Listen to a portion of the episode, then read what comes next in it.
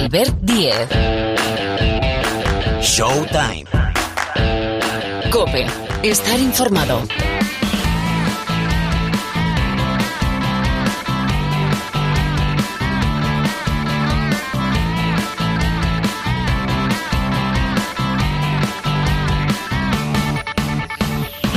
Hola, ¿qué tal? ¿Cómo estáis? Bienvenidos una semana más aquí al rincón del baloncesto de la cadena Cope. A ver, esa sintonía, que por algo la hemos comprado y la hemos pagado, que suene. Esto es Showtime. Bueno, tenemos por delante 60 minutos más o menos para hablar de lo que es noticia o de casi todo en el mundo de la canasta, en este deporte que tanto nos apasiona, con visita muy pero que muy especial esta semana. En un ratito, venga, nada, saludamos al entrenador del Río Breogán, a Belko Mersic. Vamos a actualizar la Liga Endesa que ha vuelto. Sabéis que, bueno, hay que darle al F5 porque se van recuperando, gracias a Dios, muchos partidos ajornados en su día, aplazados en su día por la pandemia de coronavirus. El virus sigue, ¿eh? o sea que máxima prudencia. Pero nos va a actualizar Pilar Casado cómo está la Liga Endesa. Vamos a mirar también a la Euroliga para echar un vistazo a cómo puede quedar la clasificación si la suspensión de los equipos rusos, es decir, del CSK, del Zenit y también del Unix, acaba siendo definitiva, que quedan dos semanas, semana y media para que se vuelva a reunir lo que denominamos como el board de la Euroliga. Ah, y en la segunda parte, tertulia NBA, con Paniagua, con Parra. ¿Qué pasa con los Golden State Warriors? ¿Qué les está pasando? Ah, y Nicolás Jokic. Bueno, hay muchos nombres, ¿eh? Muchos nombres sobre la mesa que vamos a analizar en nuestra tertulia NBA, tertulia NBA, que nunca sabes cómo puede acabar. Sabes cómo empieza, o tampoco. Pero acabar, nunca lo sabes. En la parte final, el diario del Movistar Estudiantes, nuestro, sí, supermanager, José Luis Gil, y más historias. Está Sonido Martínez en la sala de máquinas, Jorge Martínez al control de los mandos, aquí al micrófono Albert Díez. Venga, empezamos a desarrollar todo lo que os hemos explicado. Primera visita de Showtime, ya.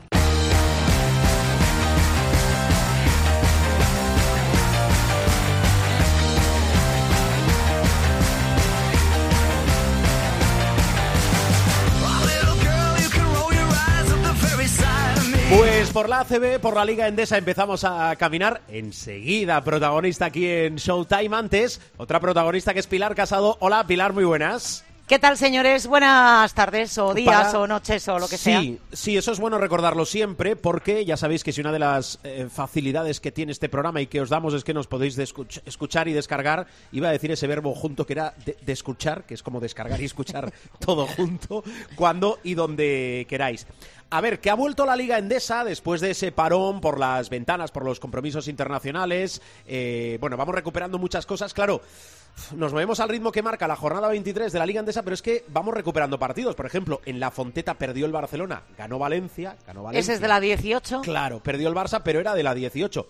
Con lo cual, eh, es una incógnita los destacados de Pilar Casado.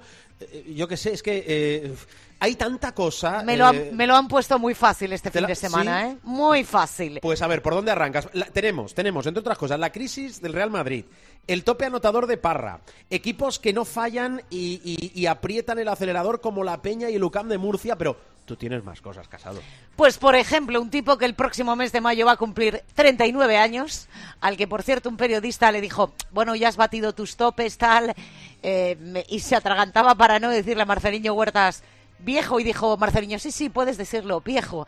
El caso es que el próximo mes de mayo va a cumplir 39, pero cualquiera diría que tiene 38, podrían ser 20 perfectamente. Hay que decir que en los partidos del fin de semana, independientemente de las jornadas, ha sido una jornada básicamente visitante porque solo Valencia Basket y Lenovo Tenerife ganaron en casa. El resto fueron todo victorias a domicilio. Una de las de casa está la del Lenovo Tenerife frente a Monbuso Obradoiro, que vio cómo Marceliño Huertas se convirtió en el jugador más veterano en superar los 30 puntos en la Liga Andesa y bate la marca de toda una leyenda de la NBA como es George Gervin.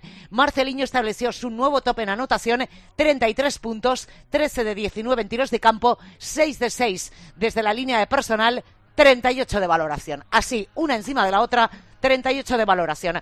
Otro hombre que desde su regreso, recordáis que superó una neumonía bilateral es eh, John Shurna, pues fue clave en el triunfo del Gran Canaria en la pista del Casa de Zaragoza acabó el choque con 6 de 9 en triples, destacando especialmente el 5 de 5 que logró en apenas 7 minutos de juego. John Shurna cerró su estadística con 24 puntos, añadiendo un 60% de acierto en canastas de 2, 3 de 5. Mencionabas a Lucas Murcia sigue como una moto el equipo de Sito Alonso. Eh, salió victorioso de su visita al Carpena, ganó por 1, 87-88, pero otro hombre que también ya tiene unos cuantos años, como es Tad McFadden, sigue batiendo récords. Acabó con 27 puntos en su estadística tras convertir 3 de 5 en tiros de 2, 6 de 10 en triples e impecable desde la línea de tiros libres 100%. Y vamos a hacer un compendio de muchos hombres que destacaron en el Juventud de Badalona. Hay que decir que el Juventud rompió una racha de ocho victorias consecutivas del Surne Bilbao Basket en Miribilla. Pues bien, lo hizo liderado por Ante Tomic, a los que sumar Joel Parra, Pau Rivas y Pep Busquets, que no es poco. Tomic hizo 14, 10 y 23 de valoración. Pep Busquets 9 y 11 en 10 minutos. Parra en el tercer cuarto 19 y 19 y Pau Rivas 12, 6 asistencias, 16 de valoración en la gestión de la ventaja final que aprovecharon eh, esa tarde para, como digo, romper la racha del Surne Bilbao Basket en casa que no perdía desde principios del mes de octubre. Así está la liga endesa, son los destacados. Hay muchos, la verdad es que mm, no sé qué ha pasado, a veces hay semanas donde hay una borrachera de noticias, hay un aluvión de nombres propios. Lo de los partidos, ya digo, eh, sobre todo, entrad en la web de la Liga ACB, www.acb.com y veréis la cronología de los partidos que se van recuperando porque todavía faltan para actualizar la hoy, clasificación por de la ejemplo, Liga hoy martes, el, escucha el programa en martes. Urbas fue en Labrada Barcelona. Tal cual. que es de la 23. El Barça jugó el fin de bueno, semana. Pero fue Labrada, por ejemplo, ha jugado el de la 24 ya. Porque el Baxi Manresa, Urbas fue labrada era de la 24. Sí, sí. Es Así locura, pero si yo hay veces que lo tengo que mirar dos veces, pobres aficionados. O sea, es que no hay manera. O sea, esto, es un, esto es un sin Dios. También os digo que. Eh, Mañana ha Lucas Burgos. Ser peor, ¿eh? Mañana Lucas Burgos. pero bueno. Oye, por cierto, eh, que no se me olvide, el fin de semana eh, hubo un partido muy importante en lo que se presupone la lucha por salir vivo del descenso entre el COSUR Betis y el Hereda San Pablo Burgos. Vaya partido se marcó Víctor Benítez. Fue como un microondas. Se hizo 15 puntos, 11 puntos, creo recordar, en el tercer cuarto. Es verdad que el COSUR Betis se queda con el básquet Verás en ese duelo directo, pero ojito cómo se pone lo de abajo, ¿eh? Sí, sí. Es que, Ojito, ¿quién dijo miedo? Digo, muchas veces miramos lo de arriba, que es una tendencia muy habitual, pero es que ah, lo de yo abajo... yo miro lo de abajo porque eh, más o menos cuando ya se vayan poniendo el calendario eh, al día, vamos a estar en la 24, es decir, empieza realmente el baile. Ahora es cuando vamos a ver quién se pone nervioso y quién empieza a cometer errores y se puede ir al pozo cuando, bueno, pues el Hereda San Pablo Burgos y el Codo Surbetis de momento están ahí en esos puestos. Por cierto, me llamó mucho la atención unas declaraciones el otro día del presidente del Hereda San Pablo Burgos, porque venía a decir lo poco que se valoraba el hecho de que el Hereda San Pablo Burgos sea subcampeón del mundo. Todos sabéis que jugó la final de la Intercontinental que perdió con el Flamengo. Bueno, pues parece que eso tuviera que ser el pan nuestro de cada día en Burgos. Y venía a reclamar que, oye, que, que seguimos siendo el Hereda San Pablo Burgos, que hace seis años, lo decía el presidente, no yo, y lo decía con todo el respeto del mundo, jugábamos contra Palencia. Es así. Épocas de vacas flacas, épocas de bonanza, lo que pasa en casi todos los equipos. Mira, nos vamos a quedar ni por arriba ni por abajo. Zona media de la clasificación, porque ya tenemos visita aquí en Showtime el entrenador del Río Breogán. Sorry, I ain't got no money, I'm not trying to be funny, but I left it all at home today. You can call me what you wanna, I ain't giving you a dollar this time, I ain't gonna run.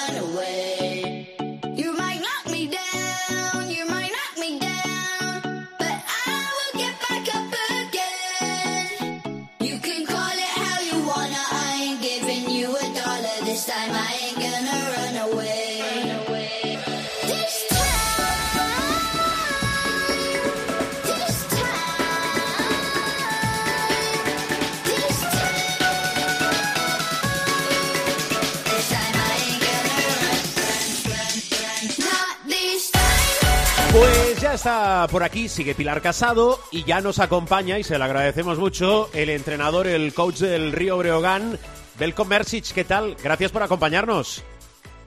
Hola, buenos días. Uh, muy todo buenas. bien. Uh, muy Gracias buenas, a vosotros por entender. ¿Lo he pronunciado bien? He dicho Mersic. ¿Está bien pronunciado o no?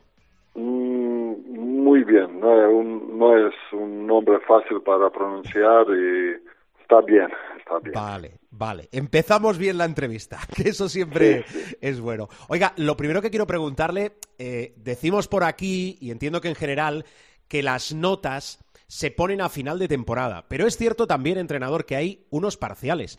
Y tomando, solo tomando la clasificación de la Liga Endesa, a pesar de que, bueno, es un poco irreal porque faltan muchos partidos por aquello de los partidos aplazados, ajornados por la pandemia, pero usted toma la clasificación de la Liga Endesa, ve al Río Breogán y está satisfecho con lo que está haciendo el equipo. Mira, yo siempre quiero más. Uh, esto, esto, así vivo, vivo vida, vivo deporte y nunca estoy 100% contento. Siempre pi pienso que se puede hacer más y estamos, uh, estamos bien porque primera cosa que club uh, quería este año era era permanencia en uh, ACB y estamos cerca para conseguirlo pero viendo viendo últimos partidos que hemos jugado contra Badalona, contra Sevilla, creo que hemos podido hacer y más. Mm, eh, a ver, secretos de, de entrenador. Eh, ¿Qué es lo que más le gusta de su equipo y qué es lo que menos le gusta? A lo mejor lo que menos le gusta no me lo va a decir, pero bueno, yo lo intento.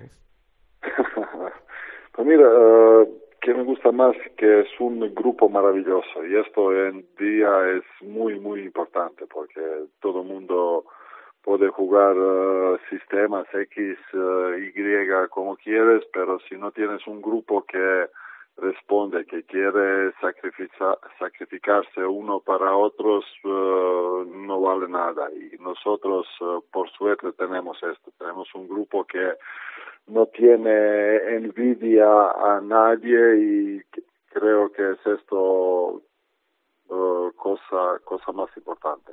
Vale. Por Lo otro que lado menos- tenemos Ah, vale. ta- tenemos también uh, muy buenos jugadores en en equipo y roles uh, bien definidos, ¿cómo se dice?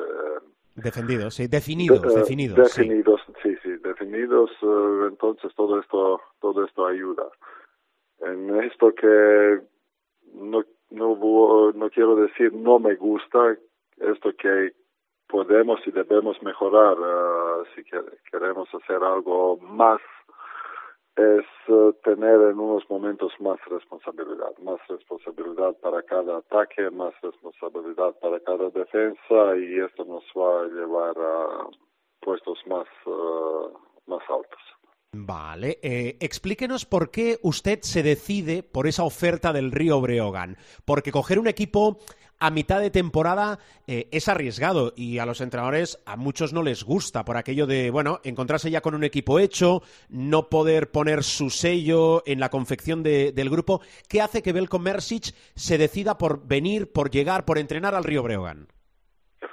Pues mira, eh, estaba últimos dos años y medio eh, como seleccionador de, de mi país en Croacia y mm, era no me gustaba mucho. A, a inicio hemos decidido que sean dos años pero por pandemia y todo esto se uh, como se dice, prolongaba un año más y estar trabajando dos veces por temporada, por siete días, no me, no me, gusta, uh, no me gustaba. Y luego cuando me, mi agente llamado, preguntado, ¿qué piensas uh, de esta opción? Visto un poco equipo, cómo está, cómo juega, jugadores que tienen, uh, dicho, no es no es esta situación normal cuando se cambian entrenadores. Esto era una situación uh, donde el equipo estaba jugando bien y no pensaba que no hay mucho riesgo para para hacer mal. Vamos a decir que como, como dijiste bien, cuando entras en mitad de temporada normalmente entras en unos equipos que están uh, que están mal y por esto han cambiado de entrenador. Aquí no era este caso. Vale, entiendo. Me da la sensación, no le conozco mucho, ¿eh? bueno, en realidad es la primera vez que hablamos, ¿verdad, eh, Belko? Pero me da la sensación que a usted eh, le gustan los proyectos largos. Es decir, que si usted toma la responsabilidad de entrenar a un equipo o una selección, es para intentar dejar su sello y hacer de proyectos largos. ¿Es así?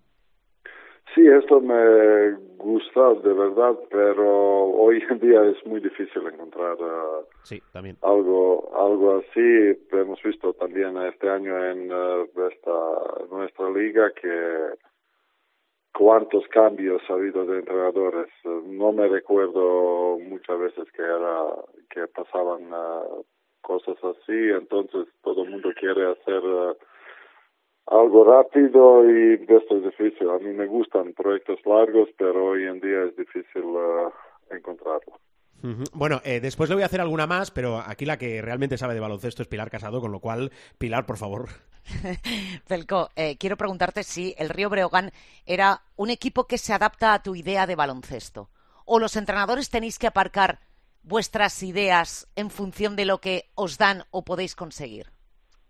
Mira, hay, hay que encontrar un balance eh, entre, entre los dos. Esto que equipo puede o jugadores pueden hacerlo y esto que tú lo quieres. Y yo siempre digo, y aquí hemos hablado mucho en este, en este mes desde cuando llegue, nosotros no debemos entrenar solo para competir. Debemos entrenar, uh, entrenar y que jugadores mejoran. Que jugadores mejoran porque cada equipo en mi, en mi idea de baloncesto, especialmente estos equipos pequeños, son fuertes tanto cuanto son fuertes estos uh, equipos, de, que, estos jugadores que siguen. Y ellos deben mejorar uh, cada, cada temporada. Pienso que siguen en el club uh, año tras año. Y club como Breogán debe debe dar una uh, imagen que jugadores jóvenes cuando vienen aquí que mejoran.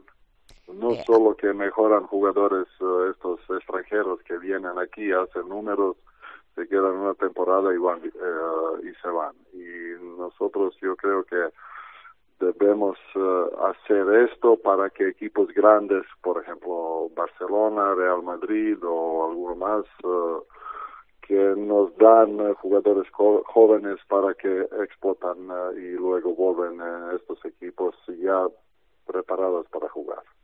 Eh, Belko, quiero preguntarte, hablando de jóvenes, claro, eh, ya tiene algunos años más. Eh, uno de tus eh, hombres fundamentales es Sanan Musa, debuta contigo. ¿Cuántos años tenías, Sanan? ¿16? 16, Cuando... sí. ¿Cómo, ¿Cómo ha cambiado Sanan Musa en estos años, desde que tú lo tienes en Cedevita? Seguro que ha madurado, madurado. Uh, yo creo en él que puede mejorar mucho más, mucho más uh, para ser un deportista de élite, deportista de élite. Uh, tiene tiene mucha margen de mejora todavía y entonces era un chico, ¿eh? un chico con mucho talento que en este momento pensaba, pensaba que ya sabe todo y está preparado para todo y hemos tenido, sabes, una, uh, ¿cómo se dice? Una, uh, días difíciles para explicarlo, hablar y que debe entender unas cosas, pero luego se fue en NBA, uh, allí dos años, no sé cuándo estaba, dos o tres años, uh, uh, no hacía esto que quería, volvía, ha, vuelto año pasado a F. Pilsen, allí tampoco ha jugado y ha hecho un paso muy bueno atrás, esta ficha para Breogán y ahora está otra vez en buen camino para ser un uh, un jugador muy importante en Europa y ojalá que un día vuelva a NBA. Eh, eh, tú no te, o sea, tú te, te, retiraste no hace tanto tiempo. Empiezas como entrenador hace 15 años. Eh, ¿Tanto ha cambiado el baloncesto eh, en el viejo continente, en Europa, eh, Belco, para que los jugadores a la más mínima oportunidad, aunque deportivamente hablando no lo vean claro, den el salto a la NBA? Sí, mira, eso dice también de NBA. En NBA hoy en día, mm, no quiero decir puede jugar cualquiera, pero ellos fichan todo ellos fichan todo jugador que tiene poco talento o físico o en baloncesto ellos fichan le dan oportunidad eh, para estar eh, para ir allí y tienen dos años para demostrar si pueden o no pueden si no demuestran que pueden vienen uh, vienen otros otro día hablé que no sé años nove, inicio de años 90 Dino Raja o Tony Kukoc eh, ganaban más dinero jugando en Italia que en NBA. Dos primeras uh, uh, de draft, uh, Danny Ferry, no, uh, ¿quién era? Brian, Brian, Shaw, no me recuerdo. Primera y segunda scelta firmaron para Messaggero en Italia. Entonces,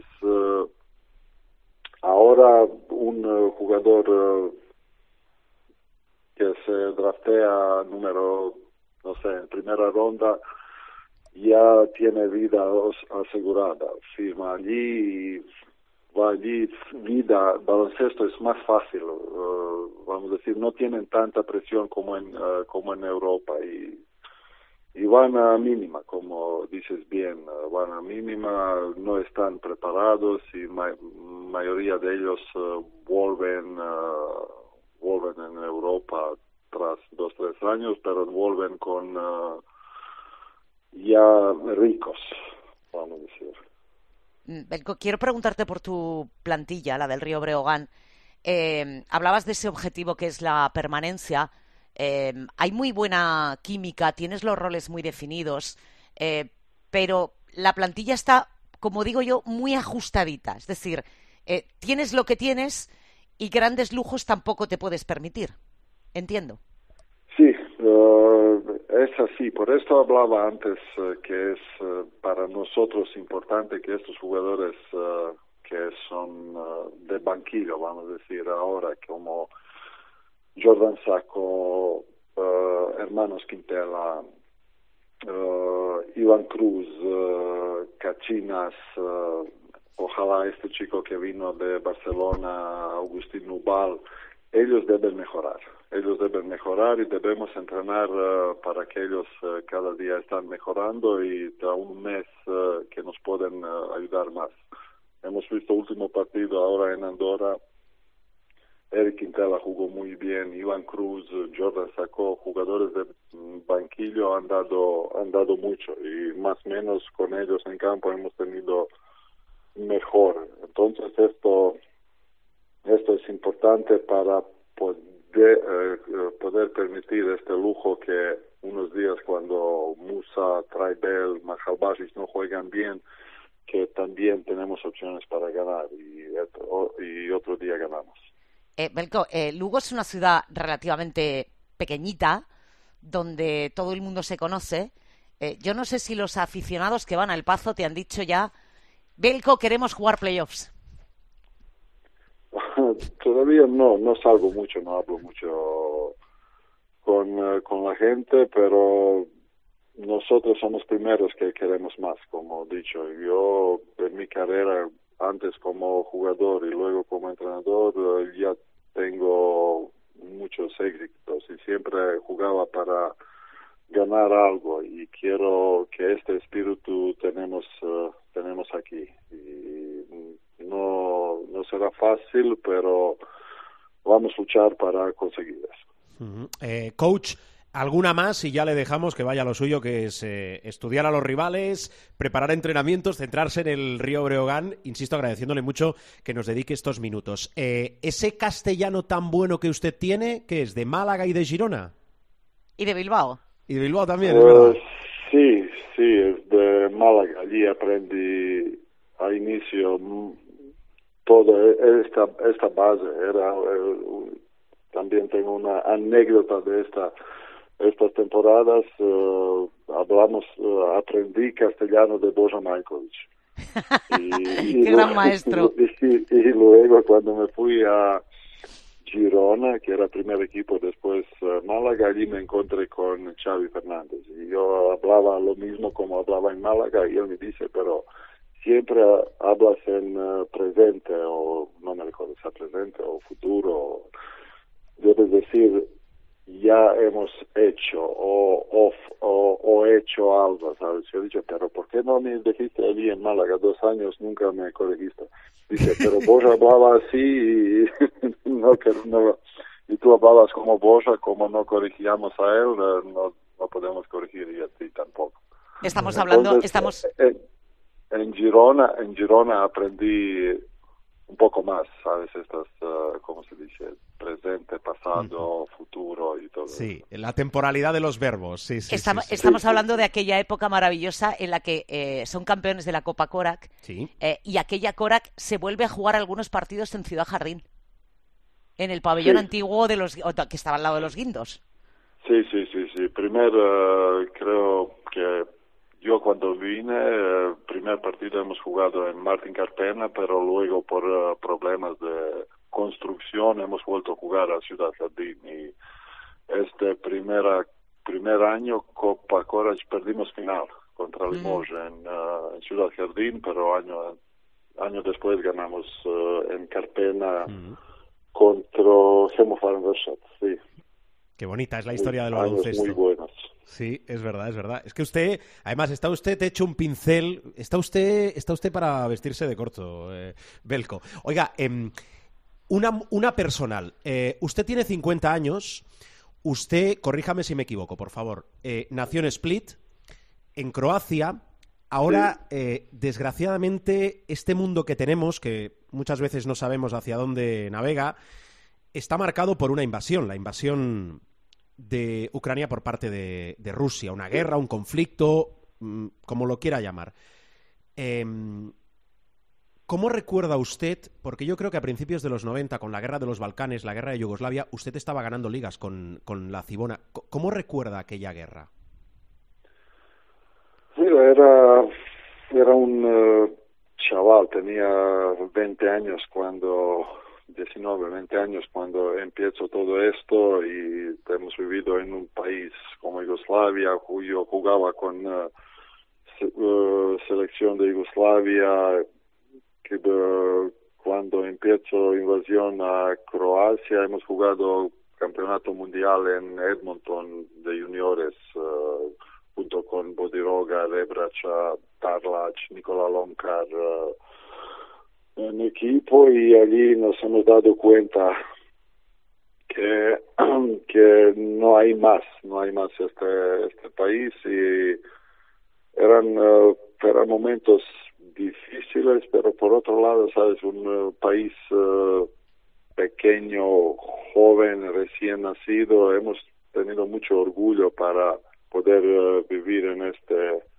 en este tiempo, vamos a decir, pero y nosotros no hemos ido a Guerra, pero hemos jugado baloncesto aquí en España, en Puerto, Puerto Real, Santa María. Este año hemos jugado todos los partidos de Euroliga uh, con Cibona y desde aquí hemos seguido y, pro, como dice, promo, promocionado nuestro, nuestro país y luego jugando con uh, selección Olimpiada de Barcelona y otros era eran unos años difíciles pero por otro por otro lado hemos uh, tenido orgullo para ser primera primera generación poder jugar para nuestro nuestro país uh, sabes dos dos cosas eran mezcladas.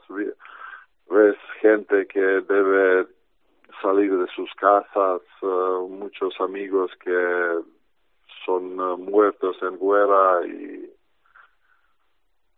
ojalá no se no se repiten en, ningún sitio, pero de momento está esto pasando allí, que es muy mal. Vemos un, millón de, ¿cómo se dice?, de uh, gente salido de este país y no es fácil para verlo esto cuando niños con uh, madres uh, se separan de sus uh, padres y, y van fuera de su país es, esto es peor de todo.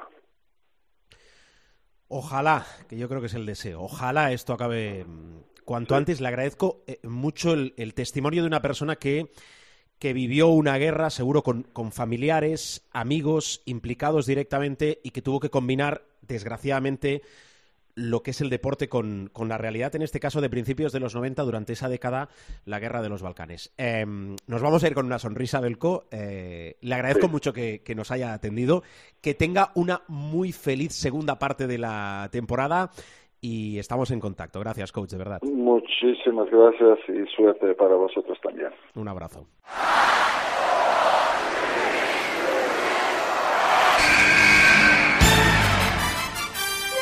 The inbound pass comes into Jordan. Here's Michael at the foul line. A shot on Elo. Good! The Bulls win! They win! They do have a timeout. Decide not to use it. Curry, way downtown. Bang! Bang! Oh, what a shot from Curry! Megasol con ganas de jugársela. They do have a timeout. Decide not to use it. Curry, way downtown. Bang! Bang! Bueno, tenemos, tenemos bastantes minutos por delante para hablar de la NBA, es decir, la tertulia del programa, porque sabemos que hay muchos, muchísimos seguidores de la NBA en nuestro país. Y la tertulia con nuestro profesor Miguel Ángel Paniagua. Hola. Buenas. ¿Qué tal tu semana, profesor? La que hemos dejado atrás, digo, ¿eh? ¿La que hemos empezado o la que dejamos atrás? No, la que dejamos atrás, la que hemos empezado. Claro, también es cierto que depende cuándo eh, nos Claro. escuchen, puede ser que tu semana esté acabando, pero es imposible que sepas cómo va a acabar en principio, con lo cual, sin meternos en más jardines, la que hemos dejado atrás. Bien, bien, razonablemente bien, empezando marzo, con clases. um, los alumnos ya barruntando una semana que les damos de permiso, antes de la Semana Santa también. Y uh, radio y preocupado, lógicamente, como todo el mundo, por la guerra en Ucrania. Es así. Eh, Rubén Parra, hola. ¿Cómo estamos? Bien, eh, es posible que eh, vengamos, digo, siempre a- a- lo hago de martes a martes, que es cuando habitualmente grabamos programa. La semana pasada fue el miércoles, pero que eh, los últimos días hayan sido, en cuanto a noticias, en cuanto a nombres propios en la NBA, eh, de los más prolíficos de, pues de los últimos meses, ¿eh? porque es que tenemos una borrachera de cosas. Mira, voy a arrancar preguntándote, Parra, por qué le pasa a Golden State, qué le pasa a los Warriors. Pues es un poco parecido a lo que le pasa al Madrid aquí en España. De repente se han venido abajo, han eh, encadenado derrota tras derrota, eh, algunas eh, normales y otras no tanto, eh, sobre todo la de los Lakers. Perder contra los Lakers no, no cabía en los pronósticos de nadie y, en la última madrugada volvieron a perder. eh, plagados de ausencias. Eh, optaron por dar descanso a, a Curry, a Clay Thompson, a, Wiggins eh, y, y terminaron eh, eh, cayendo ante, ante Denver, que venía de back-to-back, de, de jugar la noche anterior con prórroga además ante los Pelicans y, les ganaron, les ganaron bien por siete. eh, con, con Jokic otra vez en plan estelar y, y es un poco inexplicable. Eh, han dicho, lo más llamativo sí que han dicho es que van a volver a la rotación antigua de, de que van a dejar de hacer eso de sacarle minutos eh, que, que descanse, volver a sacarle, que descanse. No, va a jugar el primer cuarto entero, seis minutos del segundo, el tercer cuarto entero y seis minutos del último, que era la rotación que tenía cuando los Warriors ganaban anillos y, y esperando a que a que Thompson eh, termine de coger el, el nivel y la velocidad de crucero que se espera de un jugador de, de su calidad. Todo eso, eh, a todo esto, yo creo que el principal motivo por el que los Warriors están bajando el nivel es la ausencia de Draymond Green, que tarde o temprano se tenía que notar.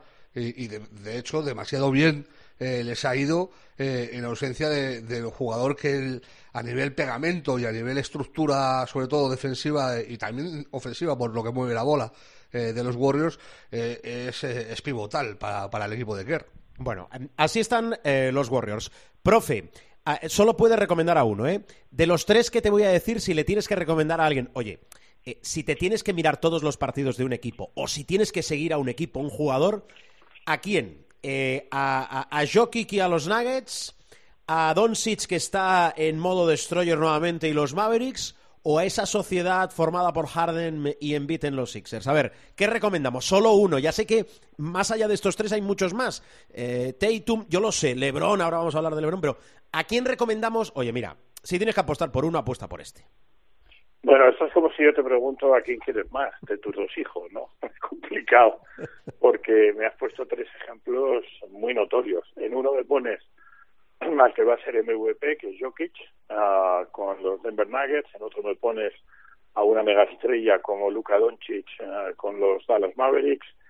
Y en el otro me pones a, a los Philadelphia 76ers, que están fenomenal y que, por cierto, y como hoy entiendo que por lo que dices vamos muy liados, ya anticipo que están tratando el fichaje de, de Andre Jordan, que puede terminar de pulir pues esa candidatura seria al anillo de los Philadelphia 76ers. Si me tuviera que quedar con uno de los tres en términos de espectacularidad, eh, yo diría que con Filadelfia. Eh, si me permites, ¿no? En términos de proximidad, porque le queremos mucho y le hemos tenido aquí, eh, recomendaría Dallas. Y en términos de ver al mejor jugador ahora mismo, todo sumado, ¿no? Pound, pound for pound, ¿no? libra por libra, como suele decir Rubén, eh, recomendaría los Denver Nuggets. Pero de los tres que me das a elegir, yo personalmente, por la espectacularidad y por la promesa que apuntan los Philadelphia 76ers, yo diría Filadelfia. Vale, que lo que ha deslizado Miguel Ángel, que, que no quede después de su elección eh, muy disipado y diluido. De André Jordan, opción para Filadelfia. Eh, venga, esta se la tengo que tirar a Parra porque yo sé que es mucho de esto de, de las encuestas, del más, del menos. Parra, eh, de los tres que te he dicho, no, no, ahora voy con Lebron, ya lo sé que hablamos de Lebron, pero de los tres que te he dicho, claro, por una vez que las cosas van medianamente bien o, o, o resurgen o, o, brillan, aunque sea a nivel individual. A ver, Parra, ¿con quién te quedas de los tres? Venga. Yo con Embiid y creo que va a ser el MVP de la temporada. ¿Ah, sí? La cuestión de... Me gusta porque Parra siempre va por el carril del, de, de, al lado, ¿no? Es decir... La cuestión dale, de dale. esto, eh, y me da igual, o sea, es que lo que ha dicho el profe es tan, tan válido como lo que he dicho yo, porque son tres cracks totales, eh, y como dices tú, puedes meter a Tatum y puedes meter a, a Yamorán, eh, lo, lo, decíamos el otro día, que había cinco o seis jugadores que si eran MVP, incluso Anteto, que tampoco te puedes tirar de los pelos, eh, porque están rayando a un nivel eh, espléndido. Eh, a mí me llama la atención una cuestión eh, que yo creo que no se valora mucho en la NBA, pero este año va a pasar, que va a haber un jugador que se va a quedar fuera del mejor eh, quinteto de la liga, siendo uno de los cinco mejores jugadores de la liga. O Embiid sí, o Jokic. O Embiid o Jokic. Sí, por, porque al, se hace por puestos, sí, señor, Al seleccionar, al seleccionar el, el, equipo de la temporada con dos exteriores, eh, dos aleros y un solo pivot, o Jokic o Embiid se va a quedar fuera del equipo de la temporada y me va a parecer una aberración. O sea, que uno de los dos sea eh, aparezca en el segundo equipo me va a parecer una aberración. Y creo que la NBA debería plantearse eh, eliminarlo de los puestos. O sea, eh, en una temporada puedes tener a tres pibos muy buenos que estén a un nivel muy por encima de aleros o bases. Eh, y es que es eso, dejar solo un puesto al pivot. Yo sé que en la época en la que vivimos, eh, el puesto del pivot no es eh, el, el, que más llama la atención pero es que uh, da la coincidencia de que ahora hay dos que son tremendamente buenos. Y, y me va a parecer muy injusto para cualquiera de los dos. ¿eh? Yo, yo, ya te digo, yo apuesto, es que creo que Filadelfia lo va a hacer muy bien de aquí a final de temporada, que, le va a pelear a Miami el, la, la, cabeza del este hasta el final.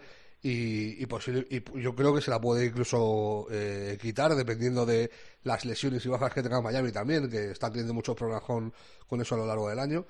Eh, y con el nivel que está mostrando en Bid, a mí me parece un candidato al, al MVP súper firme, pero es que si se lo dan a Jokic, como digo, tampoco pasa nada. Y en cualquier caso, que uno de los dos no esté en el mejor quinteto de la liga, me va a parecer aberrante. Bueno, eh, no deja de ser un juego lo que hemos hecho para desarrollar también más argumentos. Profe, eh, nombre ilustre, que son esos datos, esos récords que yo creo que a veces pasan bueno, muy desapercibidos porque es una persona, en este caso Greg Popovich, que lleva, bueno, yo, toda la vida, ¿verdad? Con, con, nosotros décadas y décadas. Bueno, acaba de empatar a Don Nelson como el entrenador de la NBA con más victorias. 1.335 partidos ganados. Casi nada.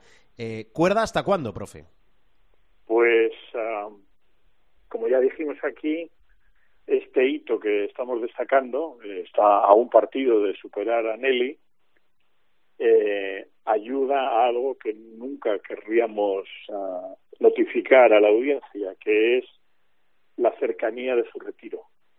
Es decir, eh, dentro de lo que en inglés se llaman los milestones, ¿no? Sino, eh, digamos, objetivos a cumplir, eh, Popovich ah, ya lo ha hecho todo. Es decir, ha sido eh, campeón de la NBA, se ha quitado la espina eh, de ser asistente del equipo, del infame equipo USA de Atenas 2004, siendo oro con, uh, bueno, con una cierta dificultad, pero siendo oro en los recientes Juegos de Tokio.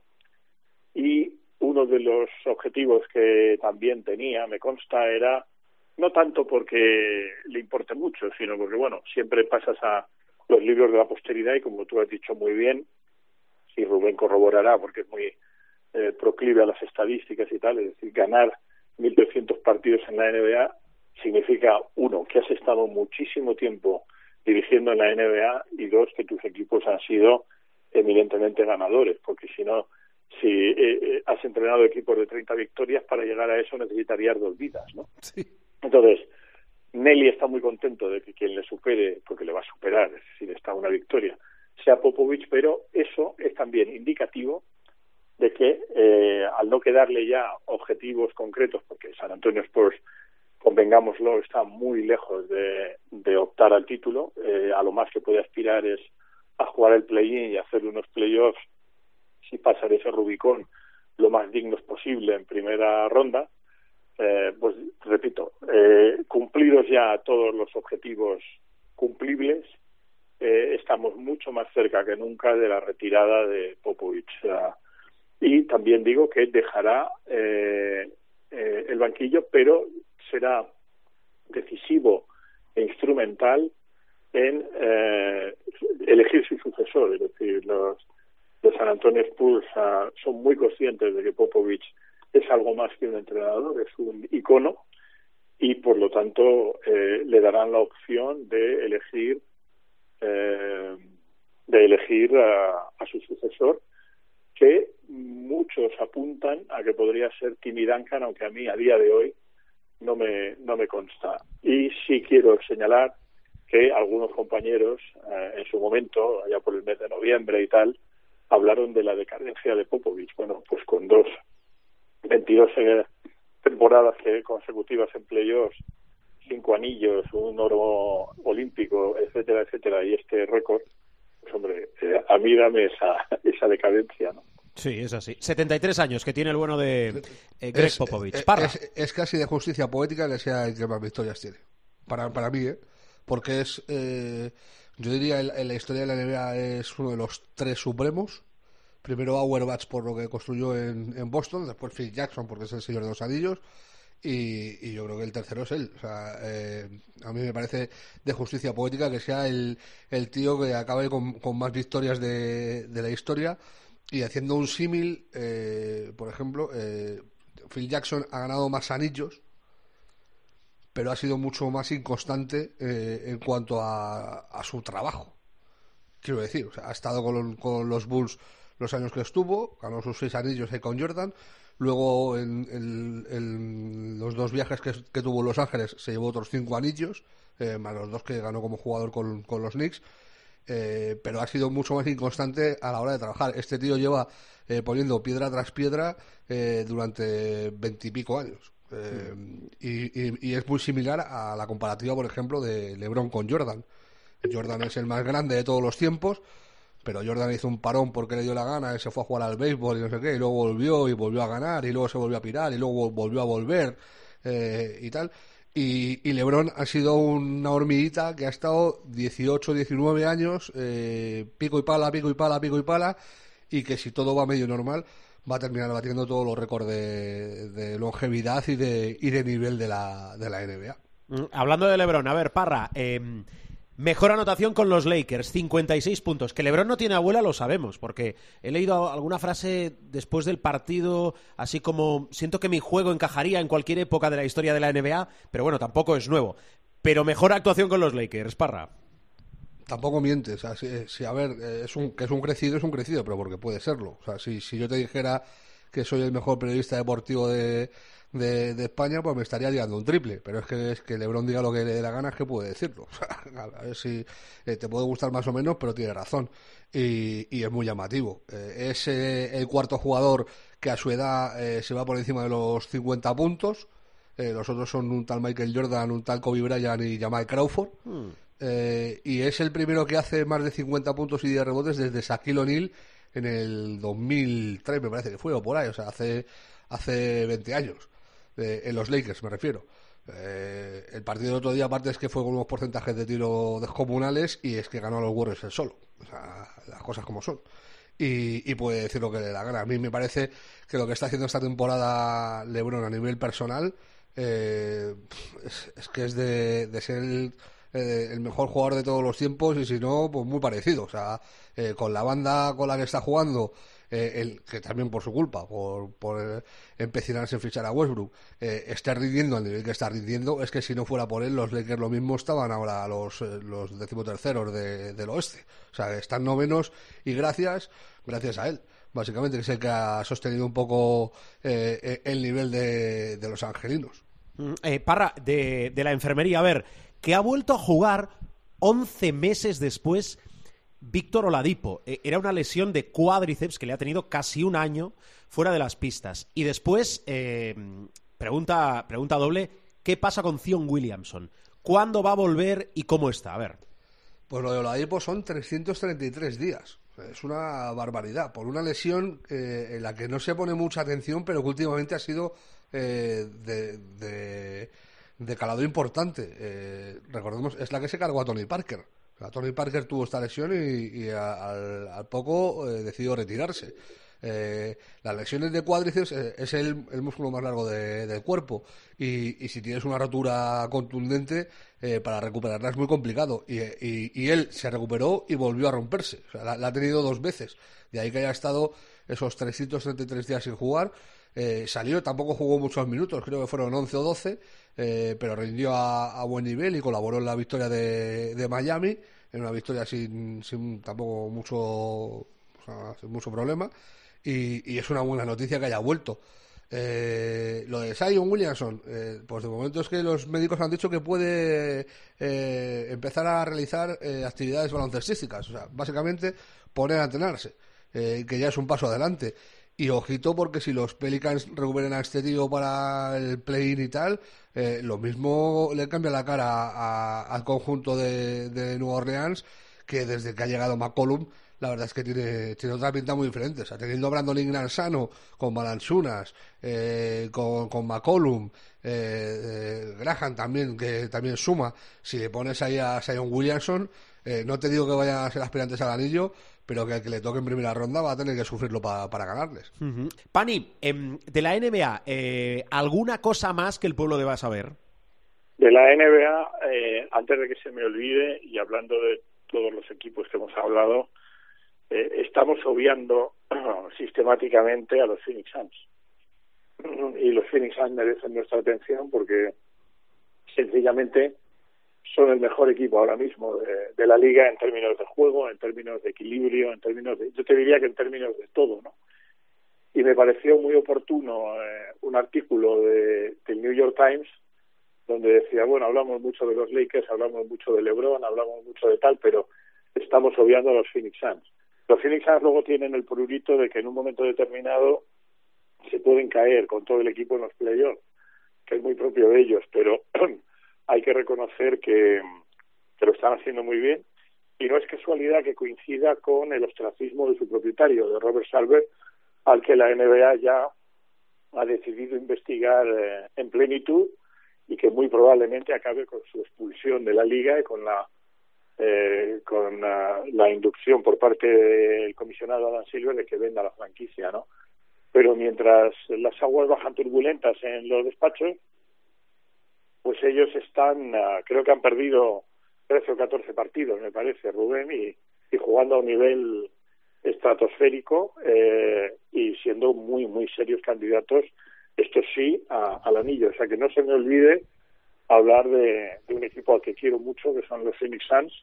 Vamos a ver luego cómo lo hacen en los playoffs. Y no, de- no quiero dejar de comentar algo que no es estrictamente NBA masculina, pero sí es NBA femenina, que es la detención de la jugadora Britney Griner, eh, Sí. una, una jugadora eh, estadounidense que ha sido detenida en Rusia y um, obvio decir que en estas circunstancias y a día de hoy una ciudadana estadounidense a la que han la detuvieron por cierto por posesión de, de marihuana y eh, lleva detenida que esto es algo nuevo tres semanas es decir la noticia salió como dos semanas y media después la noticia de su detención digo salió como dos semanas y media después de su detención y está en un presidio eh, de la capital rusa presidios que por lo que tengo entendido no son nada saludables y son poco recomendables, pero ninguno lo es, ¿no? Pero particularmente en Rusia, si eres estadounidense, afroamericana, ah, y etcétera, etcétera, pues ah, es un tema muy complicado y lo que sí han dicho eh, senadores y congresistas importantes de los Estados Unidos es que están ah, trabajando para devolverla a Estados Unidos lo antes posible, pero la situación es ah, preocupante por las circunstancias en las que se da y por el hecho que a mí me ha puesto los pelos de punta cuando me, me he enterado eh, de que eh, su detención no fue el otro día como salió, sino que lleva eh, ya casi tres semanas ah, detenida en, en un calabozo en, en Moscú. Sí, Lo eh, contamos el otro día con Corrochano en el tramo final de tiempo de juego, que era así. Parra, que- concretamente es, eh, perdona, ah, detenida por em, transportar aceite de hachís para Sí, vapear, en, si no me en vapers, sí, en, en vaporizadores, en cápsulas de vaporizador, llevaba aceite de, de hachís. Eh, la historia de esto, como digo, eh, lo contamos el sábado por la noche con Corrochano en el tramo final de tiempo de juego. eh, se hace, o sea, se hace público el sábado por la mañana. Pero es que lleva tres semanas eh, eh, encerrada de lo que nos pone sobre la pista eh, Angel McCountry, la exjugadora que es amiga personal de Brindy Greener y que pone en su tweet, por favor, liberen a mi hermana que lleva tres semanas ya encerrada. Y estuve mirando medio por mirar y es verdad que Brindy Greener no juega con el Ekaterimburgo, que por cierto es compañera de Alba Torrens, eh, no juega en el Ekaterimburgo desde finales de enero. Eh, en principio, a principios de febrero, de febrero tuvo unas molestias y luego ya eh, su- surgió este problema. Lo que a mí me llama la atención es que ni el entrenador, eh, eh, Miguel Méndez, ni las compañeras, que, que nadie ya ha dicho nada durante todo este tiempo y que la, la noticia no haya salido en, en ningún sitio. Y luego, eh, leyendo, la, leyendo la noticia en el New York Times, eh, decían que era habitual, o sea, y me, flipó, me flipó que, que la prensa americana considere esto algo habitual, eh, inventarse cargos contra americanos para detenerlos y así poder eh, negociar con los eh, estadounidenses eh, o bien la liberación de prisioneros rusos, que entiendo que por temas de espionaje y tal, o en este caso liberar un poco la presión por el tema de la invasión con Ucrania. Y, y lo daban por, por común. O sea, decían, todos sabemos que en los últimos años ha habido muchas detenciones de americanos con cargos falsos. Eh, joder, que se asuma eso con, con tal ligereza, a mí me ponen los pelos de punta. O sea, que tú vayas a un país de, eh, de lo que sea, o a trabajar, o a, de turismo tal, y que puedas ser acusado falsamente y que te detengan, eh, lo que dice el profe, en las cárceles y con las condiciones que tienen las cárceles de allí, pues, ¿qué quieres que te diga? Eh, te pone un poquito los pelos como escarpias. Bueno, eh, se enfrenta o se puede enfrentar a 10 años de prisión. Eh, con todo lo que estamos viviendo y con esa sección que tenemos los jueves, madrugada de los viernes, en el partidazo de Juanma Castaño, eh, una serie para mí de culto, de aquellas que yo tengo en, en mi lista de 10 favoritas de la historia, de Americans, que yo creo que es muy, muy, muy recomendable si alguno, no sé qué Muy plataforma la, la- la- la puede estar dando ahora, porque sabéis que las series van saltando de una plataforma a otra, ¿no? Hasta hace poco, por ejemplo, la serie 24 estaba en Netflix y se podían ver todas las temporadas, bueno, hasta el 31 de diciembre, después no sé a qué plataforma habrá ido.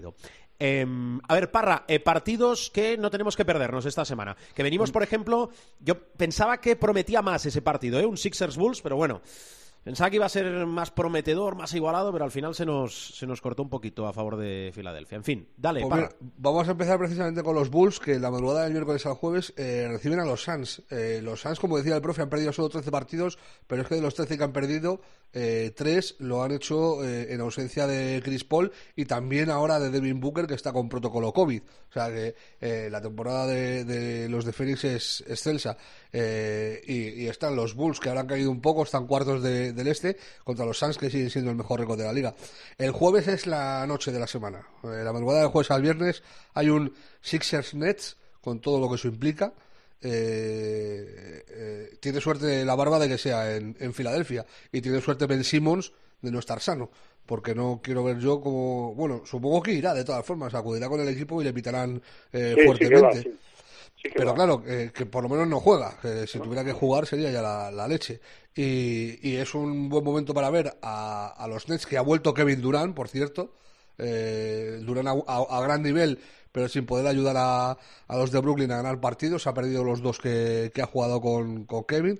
Y luego, después de ese Sixers en la misma madrugada, hay un Nuggets contra Warriors, que es una- un buen momento para seguir viendo a Jokic, hacer de las suyas y para ver si levanta el vuelo eh, el equipo de Steve Kerr. El sábado hay un Warriors Bulls, que también es muy, muy interesante, pues eh, los Warriors intentando mantener esa segunda plaza eh, por la que pelean contra, eh, contra Memphis y los Bulls por, por no irse más abajo en, en el este. Y el domingo, a las ocho y media de la tarde, es el partido que, que da Movistar, Celtics Mavericks. Bueno, no está mal. Celtics Bien, Mavericks a las ocho y bien, media de la tarde. eh, partidazo para, para el domingo de encima en, en buena hora. No está mal ese menú, ¿eh, Parra? No está mal. A partir del jueves la cosa, uf, la cosa toma velocidad de, No está mal. Y yo quiero apuntar una Sí. última cosa. A ver, venga. Ha empezado Winning Time. Eh, ya han puesto el primer capítulo en HBO Max, la serie de, de los Lakers de, del Showtime. Y he de reconocer que me ha sorprendido porque la esperaba de otra forma. Es mucho más eh, rollo sarcástico, humor, que la, la- la- no, no es que esperaba que fuera un documental, pero que Sí. esperaba que fuera con un tinte más serio y tiene está muy salpicada de, de humor la serie por eh, sobre todo en el primer capítulo la estrella suprema es Jerry Bass y, y por cómo eh, lo cuenta y cómo eh, van sucediendo las cosas. Eh, ya te digo está puesta está está realizada con eh, con un tinte de, de humor que yo no me esperaba la verdad Hay que verla, hay que poner el cartel de hay que verla. Sí, sí, sí, hay que verla seguro. Aparte es, el, es el primer capítulo, eh, hay que ver la, la evolución, pero, pero es, es que es la historia de uno de los mejores equipos de, de la historia, por mucho que esté dramatizada, como te explican en- al comienzo de la serie, que dicen que hay personajes a los que se les ha cambiado el nombre y otros que han metido para darle dramatización a la- al asunto y tal, eh, pero hay que verla. o sea, eh, a mí eh, es como si hicieran una de los Bulls de Jordan, eh, una serie, no, no de las Dance, o sea, una serie eh, dramatizada de, de lo que fueron los Bulls de Jordan. eh, habría que verla también, pues esto hay que verlo. Sí, ahí, Además, es, es una época. pro- sí, ahí el protagonista sería Dennis Rodman, sobre todo en la segunda etapa, claro, que es cuando estuvo, porque en el caso de Dennis, ah, la realidad que se vivió en esa época superaría toda ficción, es decir, los guionistas lo tendrían chupado. Lo que pasa es que el espectador diría, no, es imposible que este tío hiciera las cosas que, que hizo, ¿no?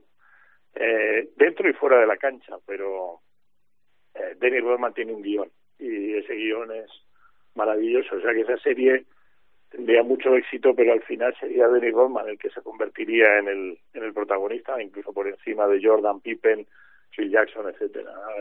Sí que hay una, ha habido alguna idea de trabajar sobre, perdón, sobre esa serie, pero pero sería maravillosa. Sí, la de los Lakers hay que verla, aunque a mí me chirría que el personaje de Pat Riley lo haga Adrian Brody, la verdad. Bueno, lo dejo aquí. Voy a ir con otras cosas. Eh, Miguel Ángel, gracias. Feliz semana, profesor. Igualmente, un abrazo. Cuídate mucho, gracias. Miguel Ángel Paniagua en Showtime. Y Rubén Parra, lo mismo. Abrazo fuerte y cuídate. Parruno, Un abrazo, Albert. seguimos. Te Gracias, digo, Pani. te, te digo lo que me ha pasado. Gracias, hasta luego. Un abrazo. Te digo lo que me ha pasado, que me estaba apuntando los partidos y justo ha empezado el programa y cuando iba a apuntar el, el rival de, del partido del domingo iba a poner Mavericks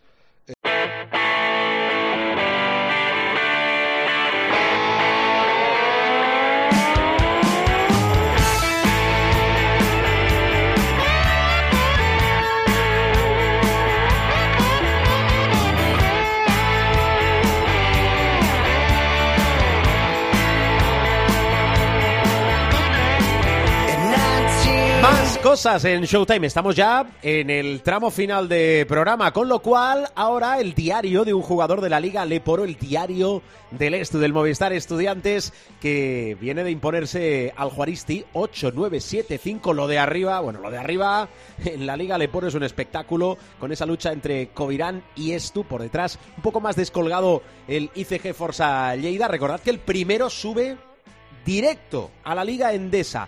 Bueno, está por aquí Adam Sola. Hola, soy Adam Sola, jugador de muestra de estudiantes y siguiendo con el resumen de cada semana, eh, llegábamos al partido este domingo con muchas ganas. Eh, habían sido dos semanas sin partido por el parón de selecciones y a ello había que sumarle que llevábamos prácticamente un mes sin jugar en, en casa, delante de nuestra afición y la verdad que fue muy bonito volver a jugar delante de ellos, conseguir la victoria otra vez. Eh, este año por ahora estamos invictos en casa y gran parte de eso se lo vemos a la afición. Y bueno, ahora nos toca mirar al siguiente partido, eh, fuera de casa esta vez y contra el Prat. Eh, esperemos que seguir con esta buena racha que llevamos últimamente y continuar en lo más alto de la clasificación. Eh, esta es mi última semana aquí, así que nada, le paso el relevo a mi compañero Lucas Fallano, que os va os va a seguir contando cómo, cómo van siendo nuestras semanas. Así que nada, muchas gracias y un saludo. Hasta luego.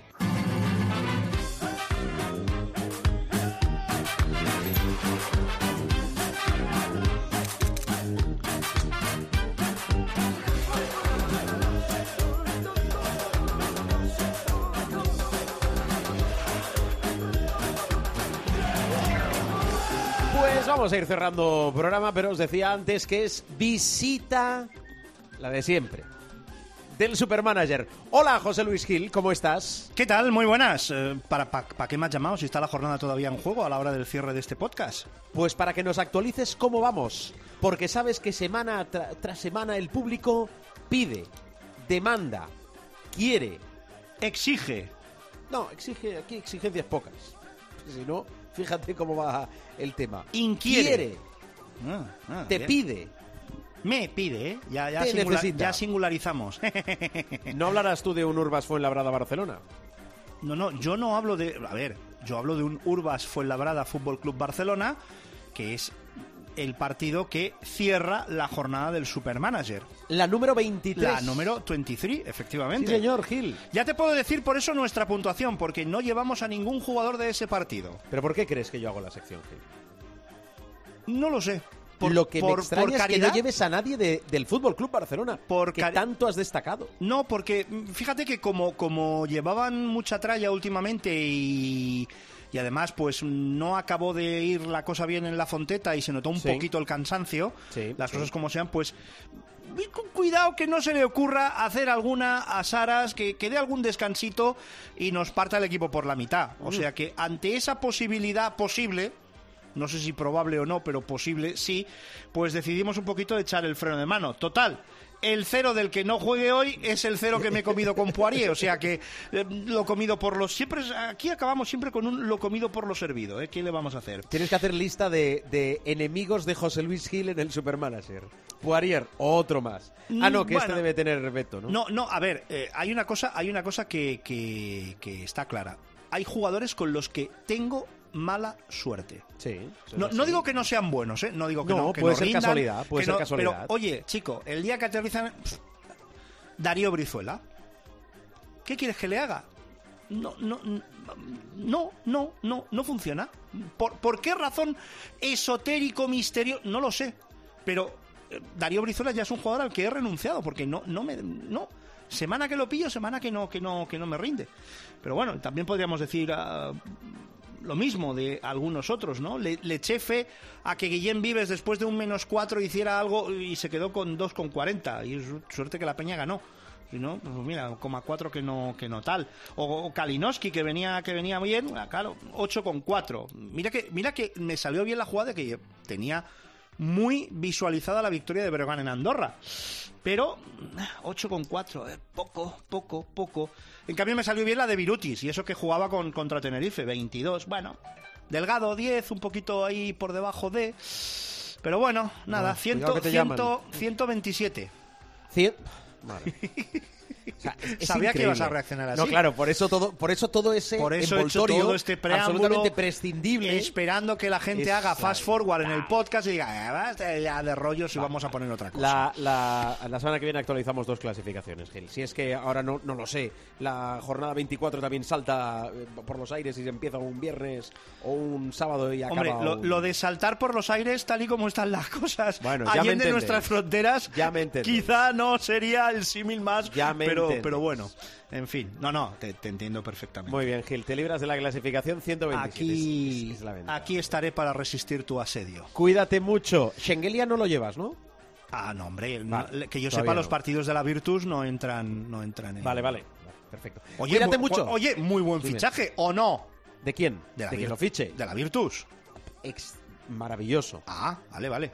O sea, al final, en el fondo, en el muy en el fondo, Sí, estamos venga. muy, en el de- fondo. Sí, tenemos más. Di aquello, tenemos más cosas que nos unen que no nos separan. no, Siempre. eso es- Venga, eso mentira. Eh, Cuídate, Gil, adiós. ¡Hala, adiós! Ve cerrando, hala.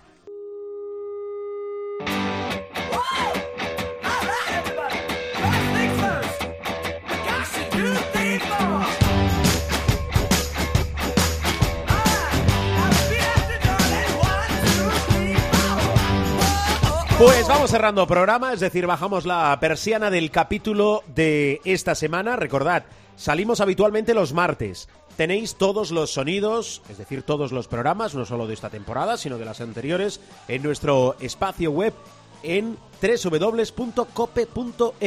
Cope.es, nos buscáis, nos encontráis, nos descargáis, nos escucháis. Fácil, ¿verdad? Feliz semana, que el baloncesto os acompañe y sobre todo, mucha prudencia. Adiós. Lonely, darling.